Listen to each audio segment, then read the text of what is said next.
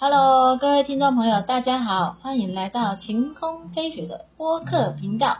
很高兴今天再次在空中跟大家相会。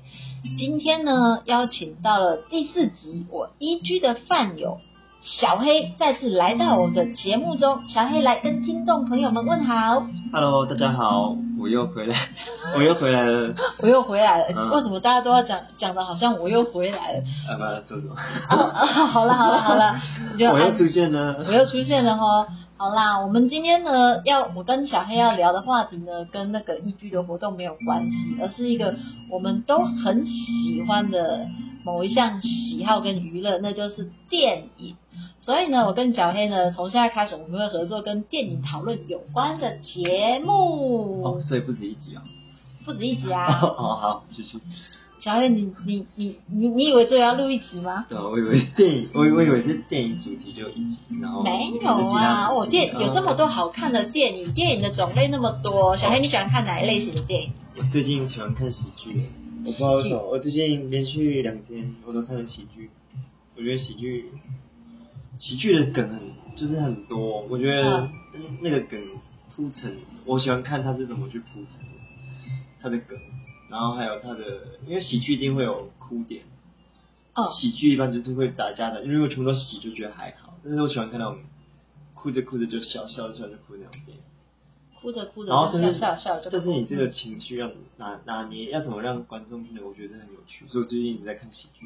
最近看喜剧电影哎、我其实很少看喜剧，啊，真的啊？我基本上不太看喜剧。那你以前都看什么类型的电影？呃，悬疑惊悚，悬疑惊悚，落差好大。就是悬疑惊悚，然后侦探那一类的，基本上都跟谋杀有关。看 谋杀有关，哎，你怎么跟我以前的喜好很像？对啊，我我除了电影以外啊，戏剧类的，像我是其实我以前也很喜欢看那种那个呃，我想一下哦，其实恐怖片我也看，我就我就动作片、动作片，然后剧情片，因为有些剧情片超沉闷的，呃，剧情片其实有的还不错，很经典，经经典大都是剧情。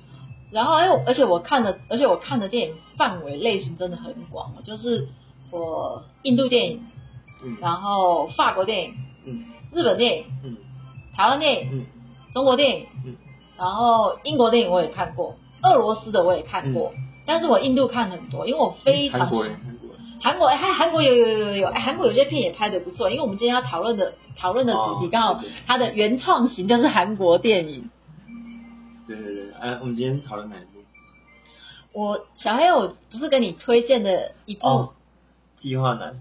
计划男，然后他还翻拍，他哪一年？好像几年前吧。然后其实我是先看那个中国翻拍的《温暖的抱抱》，嗯然后后来就想说，哎，既然我们要做节目的话，那我们就把这两个一样的主题都看过，然后去讨论一下它的差异性，还有它带给我们内心的感受。然后于是我就推荐给小黑。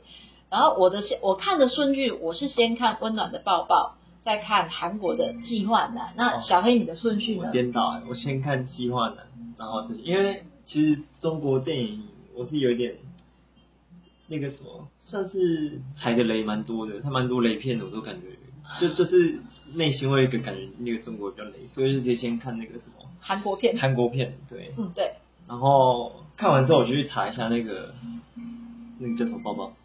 温暖的抱抱。温暖的抱抱，他那个不是直接打那个片名，他会有一个几趴的人喜欢这个嘛？哦，我就去看，哎、分数还蛮高的，其实我有点吓到，然后后来 吓到然后后来想好吧，那中国也看，就一看，其实两两个都好看，各有特色。各有千秋。对对对对，我我是先看《计划男》再看《温暖的抱抱》，对，我看温暖的抱抱的原因，倒不是因为它的剧本，而是因为我很喜欢看那个开心麻花系列的那个喜剧电影。嗯，它的它一系列的喜剧电影，就是我常常就是会找来看，然后而且我也很喜欢看那个中国的欢乐喜剧人，我就是因为看中国欢乐喜剧人，然后哎去认识到开心麻花剧团，我很喜欢他们对喜剧处理的那种感觉，就是他们的那个喜剧，就是我觉得现在我们这真的可能最近生活压力太大，生活太苦闷，我最近也尽量避开不要去看那种太沉闷的片，因为我希望自己的情绪保持一个那种比较比较开心正向的状况。那而且他的那种喜剧，也会觉得说，他并不是那种很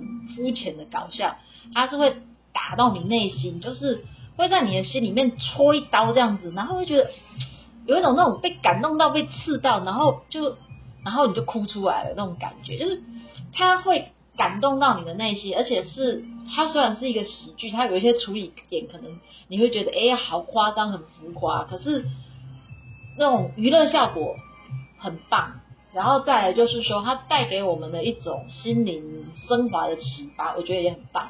你在看电影，我们其实我们看电影除了一种娱乐之外，你不觉得说就是我们可以看到一个跟我们人生不一样的世界吗？对啊，它我觉得有点类似你生活的缩影吧。那也可以借由电影，你可以去看到，像它有的电影，它是一个。讲的是一个一个国家或者是一段关系或者是一个职业，它的我们所不知道的方方面面，我觉得也可以透过电影去了解到一点点。虽然不一定是就是百分百是真的就是这么真实写实，但是我觉得还是给我觉得算是拓展视野吧。真的，我觉得说其实电影像这种像这种电影文化艺术啊，它的那种。它真的，它提供了一个蛮好的那种价值感，因为平常我们的生活其实就我们都有固定的生活圈嘛，可能我都在哪一个圈子里面混，那我们可能除非说你有认识很多新的朋友啊，那我们对其他社，然后当然就是说社会上也会有很多新闻，我们可以看到很多故事，但是社会上那种新闻那种故事通常出来，有些都是呃，可能就是一些比较悲伤的，或者是已经因为它是发它是一个发生继承的事实嘛，那我们。也是因为看这个电影的时候，我们随着这种剧情投入，我们会发现说，哎，原来在这个世界有这样的一群跟我们不一样的人，然后我们的所作所为，我们的所言所行，可能会带给别人不一样的感受，这样子。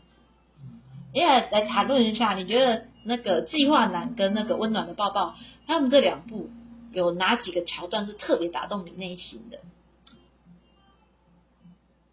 嗯。计划男哦，计划男应该是，计划男应该是男女主角吵架的时候吧？男女主角吵架？女女主角，那你你还记得吗？就是在天桥下面。我记得。对，然后。就他们第二场那个第二场演唱嘛，然后那个那个反派的那个角色女主角那个那个前男友，然后他们就讲了一些话，然后就是伤害他们这样子。对啊，我就觉得。韩国相对中国的那个的的的那个观感，就是哎，就是看看起来的感觉，他没有那么多的哭点。韩国他比较少哭点嘛，就是对我而言，他整部大概就是有那个地方会比较炸裂，炸裂，炸裂。但是方方面面吧，像韩国的话，他的那个搞笑方式，我觉得是是好理解的，而且是不自觉的，你就是。不用太想什么，就只觉得就笑出来那种。嗯，对。那中国的话是带他用的比较多的是中国的梗，就是方言的梗，或者是那个我们东方人比较懂的那个梗。哦。对他，我觉得两个搞笑的点是不太一样，蛮特别的。那中国的话，他的哭点就很多了。他他的就是很浮夸，然后很浮夸，可是他的那个 focus。镜头跟他的配乐有办法去渲染你，就是在在笑的时候，你突然就收不住那个情绪，就开始感人了。我想这就是导演的功力。对，就是你你在就就是你笑的时候，他突然就一个那个背景音乐跟画面，然后让你去有一个反差，你就觉得哎，该认真的看的时候，他就整个抓住你的情绪了。哦，我觉得很特别。我对那个他的两个他的两个东西，我觉得有几个东西处理也不一样嘛。虽然说两个男主角都是那种呃有强迫症的，嗯，那当然都是源自于小时候有创伤，但他创伤的结构有稍微修改的比较不一样。然后还有就是说跟伙伴之间的关系互动。我会感觉韩国的计划男啊，他们不是去参加一个那种心理治疗嘛？我觉得里面那段话最经典的，感谢你勇敢。哦，感谢你，他是讲哈，感谢你勇敢勇敢，呃，感谢你勇敢的什么东西，有点忘记了啊。然后，然后两部的那个心理师最后都有点崩溃。他 中国的那个温暖抱抱是比较夸张，是那个心理师直接被男主角打败，他已经变成一个精神病患去做治疗。嗯。然后在那个韩国的计划男是在他们的那个聚会活动里面，心理师突然崩溃，然后歇斯底里。我觉得，我觉得韩国的处理真的蛮屌的，他直接在在当着所有需要。那个治疗的人面前，直接他自己也疯掉。哎，可是你知道吗？虽然你觉得他这是一种戏剧处理方法，但是如果说以心理的心理学的那种治疗的那种说那种所谓的同理动动震动的话，它其实也许也是一个也算是一种治疗的方式，因为。对啊，对那个病患而言嘛，就是你是医师嘛，你是个正常人，然后我们都这样。他可是当他看到连医师都，医师其实他人生也都会有心理的困扰，会有一些问题的时候，他突然会觉得说，然后突然就，哎，他们反而会产生激发一种同理心，然后换他们去安慰医师。嗯，有没有这种感觉？有有有。对啊，这其实也是一种，这也是一种很好的那种互惠的治疗。而且，其实我在看他们那个做那段治疗的时候，我心里想说。真的，我觉得现在的人可能生活压力太大了。虽然说剧情上会觉得说，哎，每个人他们好像有点夸张，但真的很夸张嘛。我们身边每个人多多少少都会有一些那种比较有一些奇特的毛病，甚至是一些心理的那种忧郁或困扰。嗯。然后我们勇敢的去面对去做治疗，然后彼此就是互相帮助，所以我觉得还蛮感动的。那温暖的抱抱处理的话，我觉得在这个部分的琢磨，就是他们的那一种。互相帮助的互动是更多的，虽然他拍摄的方式很浮夸、很搞笑，这样子比较没有像韩国的那个计划的那么写实啊。它主要电影讲述的就是一个有强迫症的嘛，然后其实他那个但刚开始讲强迫症，我就想到怪胎。怪胎。怪胎就是电影国片怪胎，他是讲的就是。他们觉得外面就是很脏，然后家里就是每天就是打扫，然后穿雨衣出门，然后生活非常有规律。可能礼拜三就是出门购物的日子，然后礼拜几是怎样，然后礼拜几不能出门那种。那计划男里面也就是那，他每天就是时刻表嘛，他每天就是一个手表，然后按表操课，按表操，完全没有失误，完全没有失误。对对对，这种。那他们就是遇到了一个女生，打破了他们的计划。对啊。对，哎，对对吧？计划男也是嘛。是啊。遇到一个女生，打破他们的计划，然后他的人生开始去去去扭转他目前的这个现况吧，因为他就是按表操课。那讲的就是主要就是讲强迫症嘛。那强迫症你有什么感觉吗？强迫症，其实我我自己个人，我觉得我有一点小小的强迫症，我是没有像基那个，好像每个人都有强迫症，都会有啦。我像，因为而且处女座强迫症是很严重，就是说 我对我来说，我每天会有一个规划的行程，就是说我每天有什么事情，我一定要完成哦。嗯。然后我的行程如果被打断的话，我内心是会很哑公啊。嘿，对我会不对，我会不太开心哦。哦。我就觉得说，我这个事情就是要这样做，然后再来就是。以洁癖方面的话，其实我养猫以后洁癖有好很多。因为我第三集的节目，我曾经有录一个那个，我第三集我自己第三集节目有录一个，就是猫咪治疗法，就是怪癖啊，就是每个人的怪癖干嘛？就是我感觉啊，现在的人每个人多少都会有一些怪癖，不为人。有些人会有些怪癖的话，你会觉得哎讲出来没什么；有些人他可能会觉得不好意思讲。但就是说，我觉得这就是人吧。当然，那个怪癖只要不要太夸张啊。比如说，像我以前喜欢看，我以前有很喜欢去图书馆看书嘛。然后有那种，如果说你的怪癖是收集人类的眼球，这个是真的非常的可怕了。哦。对，那个、那、那个、那个就有点血腥的啊。不然的话，我觉得说，其实有很多东西可能会有一些无伤大雅的怪癖啊，或者不管是在吃东西上也好啊，或者是生活习惯那种讲求干净度、洁度。那个捷径啊，干嘛有的没的这样子，其实它好像都反映了我们内心的一种。反映我们内心的一种状态吧。也许我们对某些东西不是很有安全感，也许我们在某些我们心里在某些东西的点是孤单的，我是这么觉得啦。你自己呢？我自己是比较少这种状况。我觉得他们好像要在自己，你刚才讲到安全感，可能就是自己习惯的模式去做怎样的事情，那会让他们获得一种安全感嘛。他们有那种。那个有那种掌控的那种感觉，不是说有掌控欲哦，嗯，而是他觉得他他他并没有身处那么大的危险之中，跟掌控欲不太一样。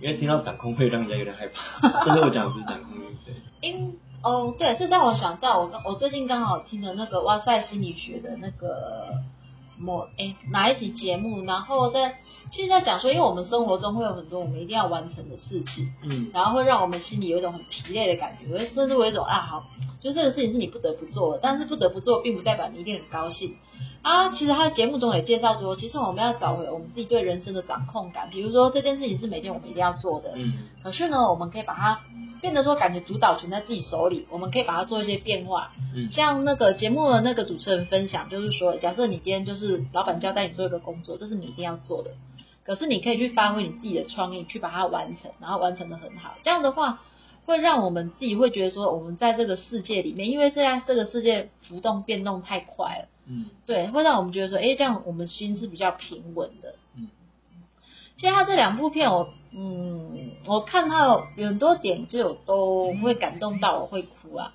那我个人的话会觉得说，不晓得，我是觉得温暖的抱抱比较打动我。那计划男的话，他有点可惜的是，我觉得它的那个片尾，就是它的结尾，它结尾收的有点让我觉得有点不是很完整。你自己个人感觉呢？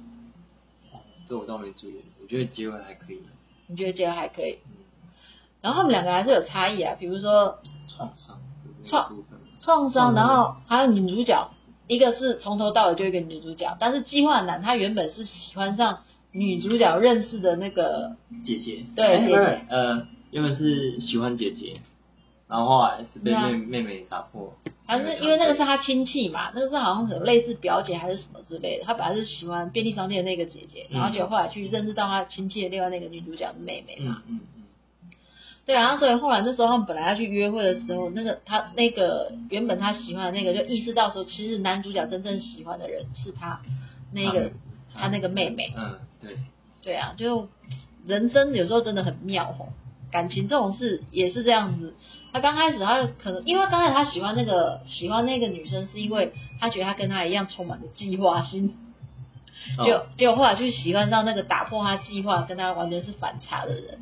嗯，有时候好像，通常人不是找同类就是找互补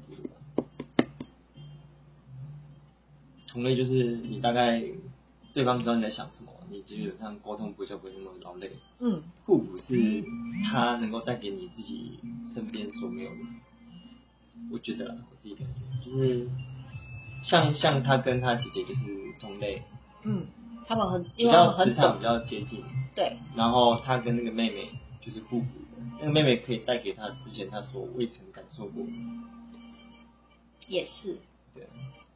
那像中国的话，我我我我觉得他的创伤处理比较特别吧，写那韩韩国的比较有那种真实写实的感觉，对，大陆它展现的是一个比较夸张的情节，夸，张，他的是爸爸妈妈嗯，也是有这样的强迫症，就是很爱干净，但是爸爸妈妈连小孩都都不能抱，都不能抱，所以他的片名我觉得就觉得取得很好，他的片名叫做温暖的抱抱《温，暖的抱抱》，就是从头到尾就是在讲这个抱抱，但是这个抱抱源自于什么，然后又是因为什么，我觉得就整个串在一起，它的串联性，它的串联性很。高，呃，那除了那个男女主角之外，你还喜欢里面哪个角色？中国还是大陆？这我们我们啊 先，你先，我们先讲韩国，还是大陆？我们先讲那个温暖的抱抱。你觉得里面还有哪个角色你很喜欢？哪个角色哦？嗯，其实我觉得配，我觉得电影的配角也很重要。虽然有时候，我觉得说一部一部好的戏剧，它的那个构成的元素有很多嘛，除了男女主角之外，旁边的那个配角，他们真的有那种画龙点睛很好的效果、哎，我觉得那个灵车的司机吧，跟我一样，我也喜欢那个灵车的司机，哇，他超搞笑的，而且最特别是最后片尾，然后他在那个灵车里面跳，就是很嗨，那么跳。他不是有一他有没有上香上香是上香吗他是怎样的上香？哎、他因为他因为那时候男主角是跟他预约说他打算要死亡，然后让他开灵车去接他，嗯结果让他死亡被那个女主角是挡起来，对对对然后那个女主角说啊，既然反正你车子都来，不然你就开车载我们回去。然后最好笑的是，然后在那个什么，在车上不是放那个很很欢快的音乐嘛？他说他从来都没有在他的灵车上放这个，然后还跟他老婆还有小孩视讯，你知道老婆小孩视讯，看，哎，这不是刚刚那个影片那个很红的那个唱歌那个哥哥，我整个就，我觉得他那个整个那个处理起来，真的整个都很有趣，你知道吗？嗯。然后我觉得笑到爆，特别是那个演那个司机的那个洗点，哇，他洗点很够。对。他超嗨的，然后不是那个他们演唱的那个，他还拿他的相片，他拿那个很像那个，就是他那个林春那种脸。对对对对。那王胜哲那个相片拿在那边，还 我支持你们，好搞笑。灵车的世界，那韩国的话，韩国喜欢哪个角色？韩国好像也没什么角色。其实姐姐那个姐姐我蛮喜欢的，就是不是说她哦，她喜欢她是因为她到后面她跟男主角去看电影。哎，对。但是她就是，我觉得就是他能够意识，不是意识，就是他可以觉得，哎，男主角可能是喜欢上他妹妹，那他就直接。跟男主角说没关系，你就去吧。我觉得这个是他的处理，他处理的方式很大气。我觉得对，就是对啊，就就就他，而且他给，而且他给人的，因为这两部片的男主角他们都是跟那种人际关系不太好，就是不擅不擅长处理人际关系。他给他给他一个很好的台阶下，让他可以。不用去处理一个很复杂的这种情绪的问题。对啊。对，那那个女生会照顾别人的感受。对，这个女这个女生她处理的是真的很厉害，这样子，然后就很潇洒。她说：“其实我也喜欢一个人看电影，然后自己演进去的。”对啊。对啊，我觉得这也蛮厉害的。然后，嗯，我想一下哦，像那个什么，我觉得那个中国的温暖的抱抱，那个开心麻花那个演那个院长那个，他也蛮也蛮好笑的。哦，院长。院长他就是。也蛮多的。哎，他他本名字叫？他本名叫什么？糟糕，我现在一直想不起来。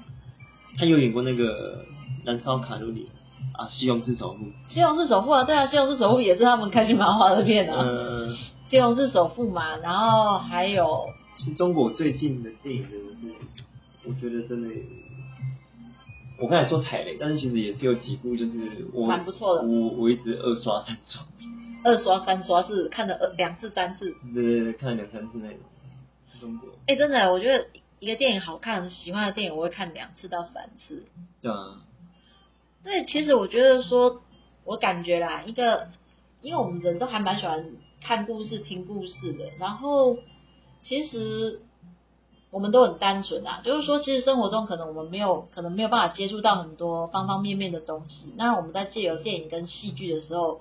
因为我们都很投入里面的剧情跟角色嘛，所以变得说我们会哎，突然生活中一些社会上，不管是社会新闻也好，或者是生活上有一些原本我们不知道的人事物的事情，我们会比较能够产，就是因为这些电影戏剧的关系，产生一个理解跟共鸣度这样子。对啊，我觉得这是我觉得看电影是一个很棒的事情，然后再来就是它也可以帮我们宣泄一些情绪的压力。比如说，我觉得啊，你说鬼片吗？鬼片为什么会宣泄情绪的压力？他 尖叫你个头啊！尖叫嘞！一般是什么？我看鬼片不会尖叫。哦。我看鬼片，你知道我会怎样吗？我看鬼片我会憋气。为什么？就是怕被吓到，你就会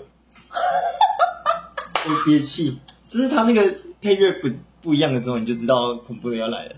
但有时候猝不及防。对，小黑讲到一个重点，其实电影的配乐真的也是一个非常画龙点睛的事情。比如说啊，同样一个场景啊，我们呃在一个一个一个月亮，然后一个很老旧的房子在晚上，然后呢，你放一个很温暖的音乐的时候，这个画面带给你的感觉是怎样？可能里面有那个老人需要救吗。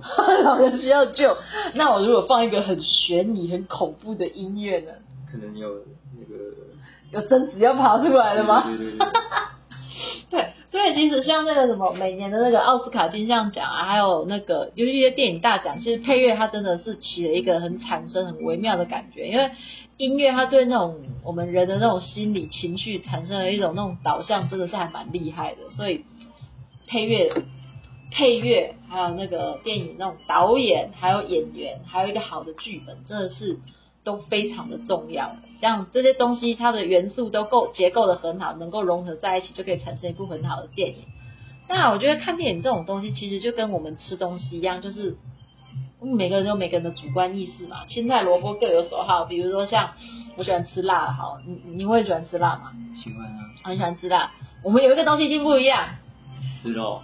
对，你讲菜，我讲车，对不对？所以说，其实就是会有很多不一样的元素吧。但是就是觉得说看完电影的过程很享受啊。我说那种宣泄情绪，比如说像我我们在刚刚讲看这种喜剧，那种笑中有泪，泪中有笑，就是说，呃，因为他像他那个开心麻花电影，他那种搞笑真的是让人家就在家里你可以笑到完全不像个人一样，你知道吗？你就会就其实他这样这种大笑。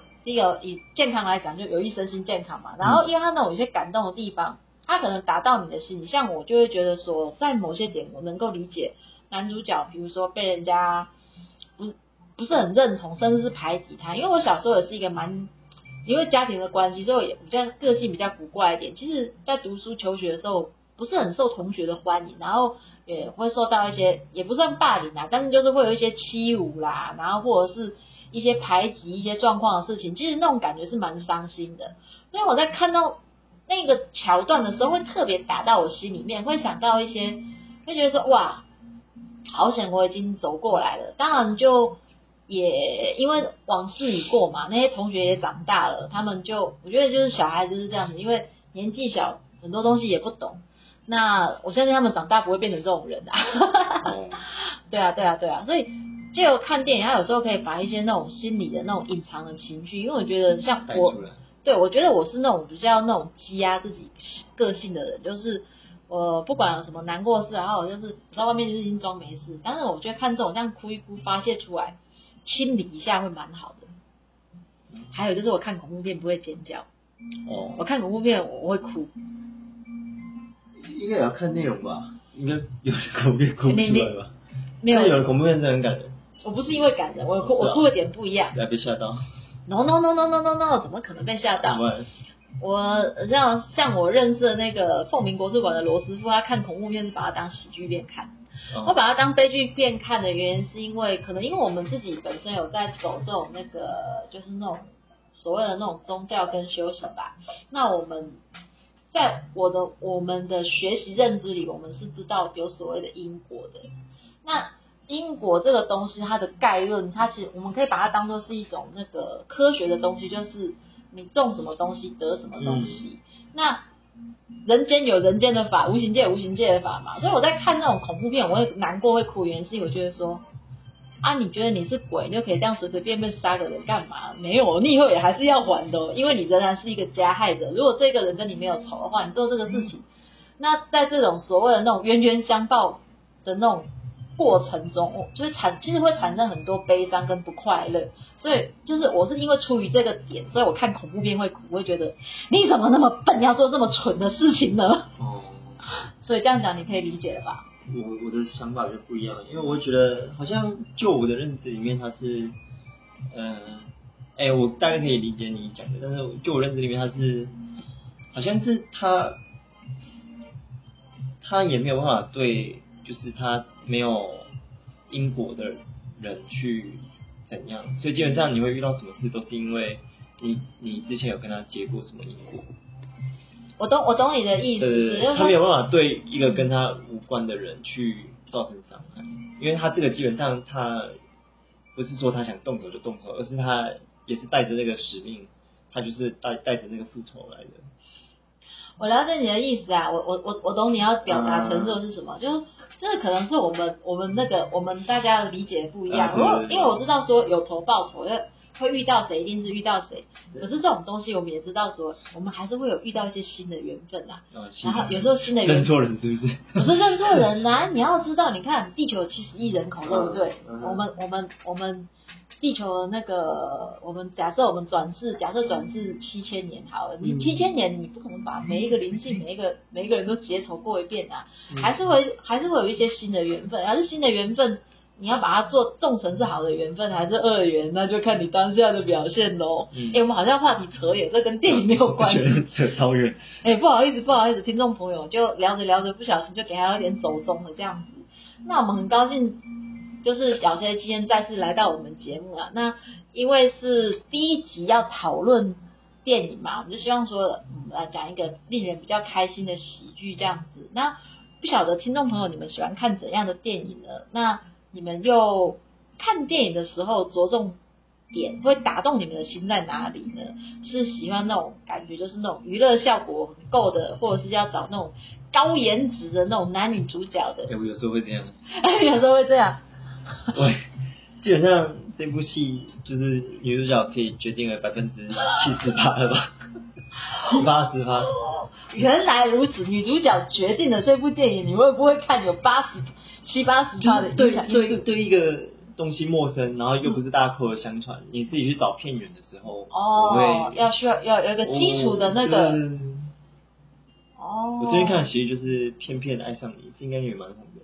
真的啊。那那不在上面有，对，他这个颜值就很高。啊，颜值就很高哈，我们我们那个爱美之心人皆有之，颜值高的的确是有加分的效果。好，很高兴今天呢，我们跟小黑呢做了一个那个节目的那个分享，那也期待下一次呢，我们可以准备其他跟不一样的电影题材来跟听众朋友们分享。感谢你们的收听，那如果说喜欢我的频道呢，请大家多多的转发分享。然后呢，也不吝支持，给予鼓励。然后，对我要非常感谢那个有赞助本频道那个一些让我有创作动力的资源的那个朋友们，我真的非常的谢谢你们，感恩你们，爱大家，拜拜，拜拜。